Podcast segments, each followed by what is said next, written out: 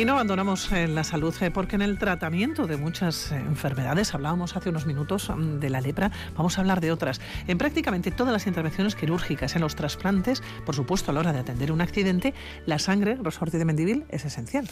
Y pese a los avances científicos, Pilar, a día de hoy todavía no se puede fabricar. La donación de sangre es un ejercicio altruista, no remunerado, que practican en Araba unas 20.000 personas. Nos hemos subido con dos de ellas, con Rosa y con Roberto, a la unidad móvil, al autobús de la Asociación de Donantes de Sangre de Araba. Un minutito porque no queríamos molestarles. Y hemos charlado también con una responsable del colectivo.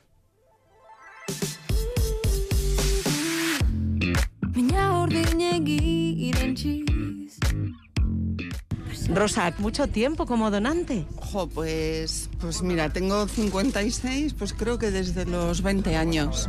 ¿Y periódicamente vienes a donar? Sí, cuando viene el autobús aquí al ayuntamiento suelo bajar. ¿Qué le dirías a la gente que nos está escuchando y que no se ha animado nunca a hacerlo? Pues que no cuesta nada. Yo tengo dos hijos, uno de 19 acaba de hacer ahora y desde los 18 años también es donante. Es que no cuesta nada y bueno, pues es necesario. Es un pinchacito de nada. Además yo creo que ahora ponen hasta, echan así, yo creo que es como un poco de anestesia. Con lo que quitas el susto. Sí, sí. ¿Te ha tocado estar del otro lado? ¿Haber recibido sangre? No, pero mm, mi padre sí, con transfusión varias veces, sí. Es que es eso, nos puede pasar a cualquiera y en cualquier situación. Bueno, es que ricasco, Rosa. Roberto, en tu caso, acabas de donar sangre, estás ahora mismo en esta zona como de reposo. Descríbemela un poquito para que la gente que no conoce el autobús se sitúe.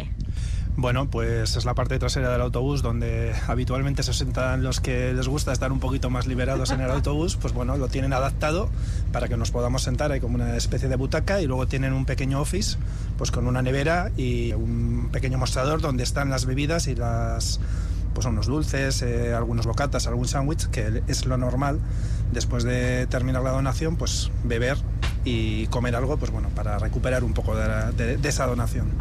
¿Cuántos años como donante en tu caso? Pues yo empecé a los 18, tengo ahora mismo más de 50. ¿Alguno más? y luego el trato también es muy, muy amable, muy agradable, siempre están preocupados por lo que pueda pasar y que todo salga bien, con lo cual a mí no me supone ningún esfuerzo. Ajá. ¿Qué le dirías a la gente que nos está escuchando y no se ha animado nunca porque bien tiene miedo o dice no me pilla mano? Bueno, has dicho que es cómodo, el autobús se va moviendo por Vitoria y el resto de Álava. Además podemos ir a donar a Olaguibel. Sí, sí, yo creo que es importante. Nunca sabes lo que puede pasar, ¿no? Y si en un momento dado lo puedes necesitar, pues es lógico que, bueno, hacer un pequeño esfuerzo, que no es más que es un pequeño esfuerzo, y es una gran labor social, eh, humanitaria y de ayuda al resto de personas. ¿Has tenido en alguna ocasión alguna pega? No. Después de donar. No, yo nunca, la verdad. Nunca. ¿Nunca en casi 40 años de donación? Nunca. Es que ricasco, Roberto. Muchas gracias. De nada.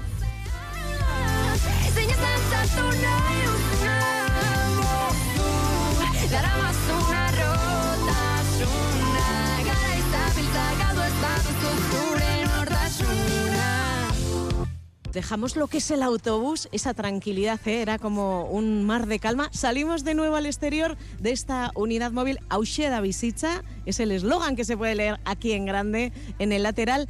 Y saludamos a Ayala Elorza, ella es la responsable de promoción de la Asociación de Donantes de Sangre de Álava. Caixo, Ayala Egunon. Egunon. Es el autobús que se está moviendo de lunes a viernes en Gasteiz y en Álava. Sí, eh, esta es la unidad móvil que tenemos en Álava. Eh, en realidad, el Centro Vasco de Transfusión y Tejidos Humanos trabaja a nivel de todo Euskadi y en todo Euskadi tenemos cuatro autobuses como este, tres que suelen trabajar en, Vizcaya y un cuarto aquí en Álava. El que se pregunta, ¿y qué pasa con Guipúzcoa? Bueno, pues en Guipúzcoa eh, lo que ellos... no les dejáis sin bus. No, no, lo que pasa es que ellos emplean otra modalidad. Cuando se desplazan con la unidad móvil, eh, ellos en su caso lo que suelen hacer es eh, utilizan espacios que se les facilitan o bien en las empresas o por parte de los ayuntamientos, pongamos una casa de cultura. Es lo que nosotros llamamos unidad móvil de camillas. Aquí en Álava, de hecho, en algunos sitios lo hacemos también. Ahora mismo estamos en un periodo con un pico alto de gripe, es lo normal. Ha llegado el frío, llegan los catarros, las gripes. ¿Es posible donar si tienes gripe o catarro, Ayala? Eh, yo siempre suelo decir que cuando vamos a donar sangre, la primera pregunta que nos tenemos que hacer es, ¿estoy bien? ¿Cómo estoy hoy? Si estoy bien, posiblemente voy a poder donar sangre. Si estoy mocos, eh, catarros, mal pues cuerpo no es el mejor día, conviene esperar un par de días. Entonces va a depender un poco de, eso que hayamos tenido, ¿no? Si ya estamos hablando de una gripe, pues bueno, en la que ya hemos tenido fiebre, hemos tenido que tomar eh, antibiótico, bueno, pues si ha sido un proceso viral algo más largo, en ese caso ya no estamos hablando de dos días, conviene que esperemos pues eh, aproximadamente dos semanitas pues para estar ya realmente recuperados. Si estamos hablando, pues eso, de ese catarrillo, ah, esta tos que no me quito, ¿qué tal? Bueno, pues en cuanto veo que ya estoy un poquito mejor, me acerco y voy a poder donar. Y podemos hacerlo, como decimos, en la unidad móvil en este autobús, en las unidades móviles con camillas que plantáis y también en el punto fijo en Olaguibel, en el ambulatorio de Olaguibel. De lunes a sábado. Los, domingos descansáis. Los domingos descansamos, sí. es muy importante, además. En Vitoria tenemos la suerte de que estamos en un punto estratégico. Estamos en el ambulatorio de Olaguibel, en la cuarta planta, es exclusiva para los donantes de sangre. ¿En qué horario? Pues eh, entre semana tenemos horario ininterrumpido desde las ocho y media de la mañana y hasta las nueve, nueve y media de la noche. Y luego los sábados estamos por la mañana, desde las 9 de la mañana y hasta las 2 nos podemos acercar. No es necesario pedir cita previa para donar sangre, simplemente, bueno, pues acercarte por allí. Importante, si es la primera vez, pues que nos acerquemos con un documento de identidad, no nos conocemos, tenemos que, registrar tus datos y luego, bueno, pues eh, fundamental siempre ante una donación ser mayor de edad, tenemos que pasar más de 50 kilos y luego es importante, porque además yo he estado ahora nada, 10 minuticos antes por el autobús y ya se ha dado un caso, nunca tenemos que acercarnos a donar sangre en ayunas. ¿Vale? Mucha gente asocia la donación de sangre, sobre todo las analíticas, con ir en ayunas. Y sin embargo, cuando vamos a donar sangre es todo lo contrario. Si es por la mañana hemos desayunado, hemos desayunado bien. Y si es por la tarde, bueno, pues si hemos hecho una comida ligera, podemos donar inmediatamente. Si la comida ha sido, bueno, pues ya de un primer plato, segundo plato, postre, algo más eh, relajado, en este caso esperamos un par de horitas a hacer digestión y nos acercamos a donar sangre. Hemos hablado del estado de salud, tenemos que estar bien, tenemos que tener más de 18 años, más de 50 kilos en cuanto al peso. ¿Alguna otra limitación, Ayala? Ante una donación de sangre, lo primero que vamos a hacer siempre, sí o sí, va a ser rellenar un cuestionario previo. Preguntas muy sencillitas, primero sobre nuestro estado de salud, por ejemplo, si en los últimos días hemos tenido algún proceso vírico, pero también si hemos visitado el dentista, si hemos tomado pues, un ibuprofeno en los últimos días, si recientemente nos han intervenido, un chequeo rápido sobre nuestro estado de salud. Y luego, por otro lado, también nos van a preguntar un poco sobre nuestros hábitos relacionados con la salud. Nos van a preguntar sobre viajes en el extranjero, eh, bueno, si hemos viajado al extranjero, puede ser que depende de dónde hayamos estado, pues tengamos un pequeño periodo de exclusión temporal o en algunos casos, pues que haya que hacer una prueba, una prueba complementaria en la analítica. También nos van a preguntar sobre piercings y tatuajes. Si nos hemos puesto un piercing o un tatuaje eh, recientemente. recientemente, vamos a tener que esperar cuatro meses para poder donar sangre. Transcurridos cuatro meses, no va a haber ningún problema. Y luego, bueno, pues preguntas sobre consumos, también, eh, lógicamente.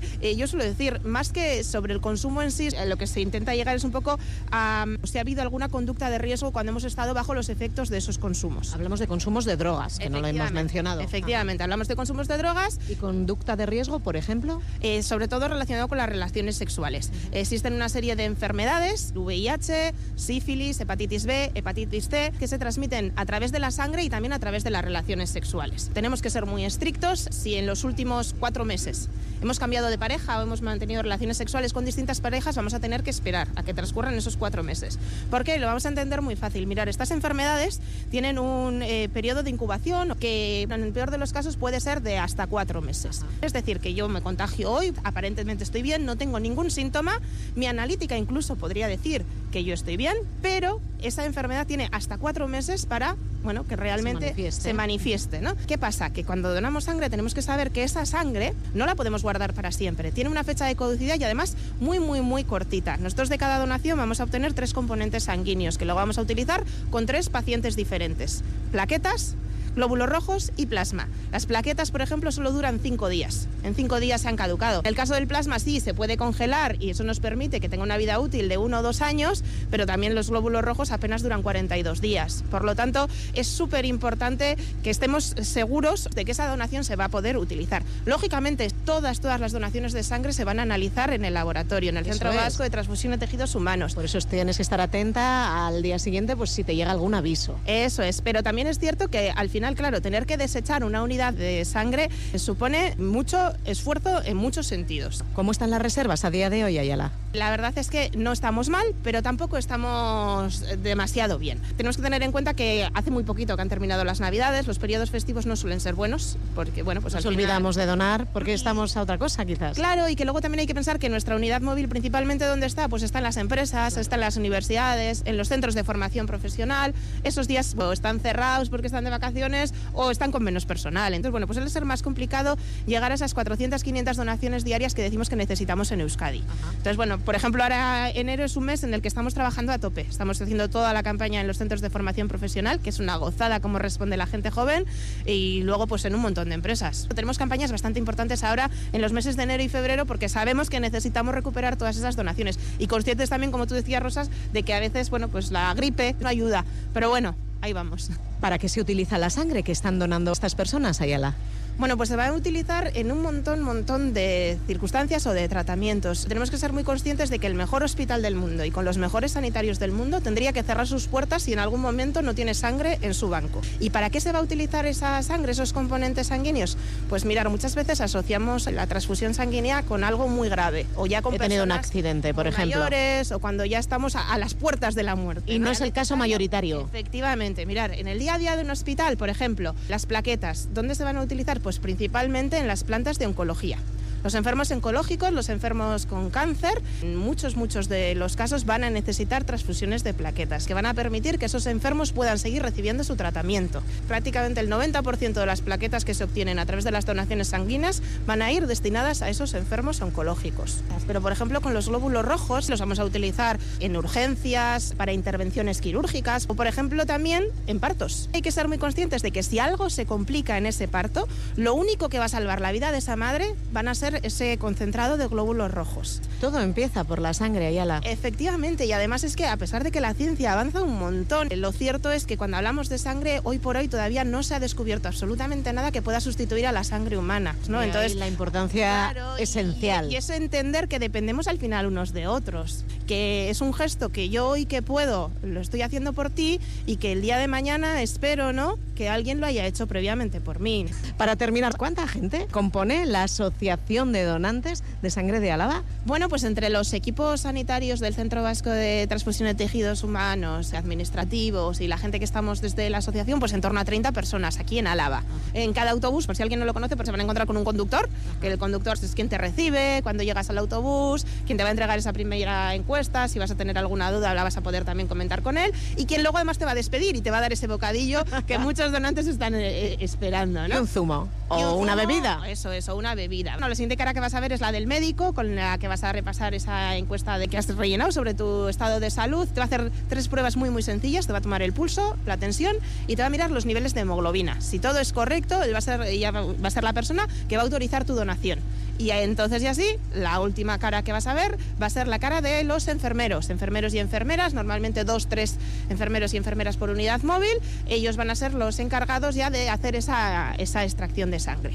Eh, la donación que viene a durar, una, quiero decir, desde que nos han pinchado, ¿cuánto se tarda en llenar esa bolsa, esos 450 mililitros? 5 o 10 minutos, no más. Entonces, todo el proceso de la donación Dura 20, 30 minutos. Una Como mucho así. media horita. Eso es, en media hora hemos terminado. Bueno, pues gracias a todo el equipo, el equipazo de la Asociación de Donantes de Sangre de Álava y también eh, a la gente que se acerca a donar. Todos a una con la unidad de donantes de sangre de Álava. Ahí en la Lorza, es que ricasco. Es que ricasco Zudei.